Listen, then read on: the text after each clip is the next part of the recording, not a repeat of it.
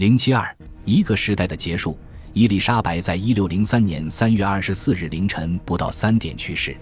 人们永远无法知晓，她最终是否对承认苏格兰的詹姆士六世作为他的王位继承人有过遗嘱。然而，因为詹姆士从血缘来说是最佳候选人，而且是男性新教徒未婚，詹姆士立即宣布自己是英格兰和爱尔兰的詹姆士一世国王。他的母亲是苏格兰女王玛丽这一事实被静悄悄地淡忘了，但是他的即位实现了亨利八世曾寻求的英格兰和苏格兰王室的统一，结束了英格兰在不列颠岛内的最大安全隐患。詹姆士于1604年结束了与西班牙的战争，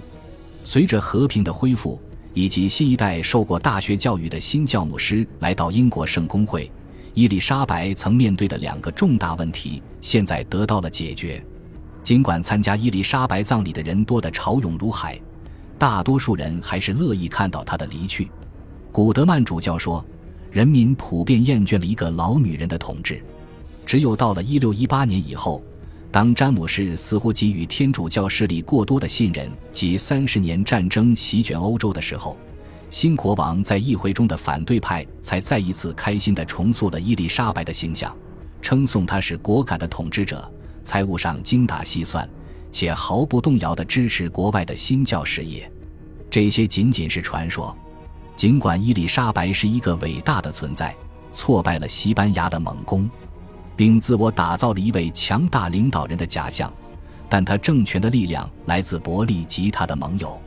虽然他在议会上慷慨陈词，但他本人同他父亲一样坚定地相信君权神授以及王室对教会和国家的特权。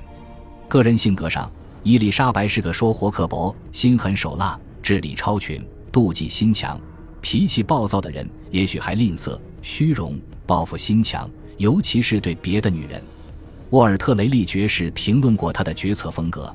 女王陛下做的所有决策都是半途而废。后来的克拉伦登伯爵在他的《英国叛乱史》中写道：“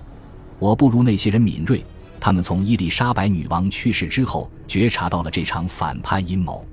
他知道，如果我们回顾历史，伊丽莎白在16世纪90年代的保守和固步自封，加上爱尔兰的问题和政府贪腐的横行，可以说已经建立了一个阻碍改革的旧式政体。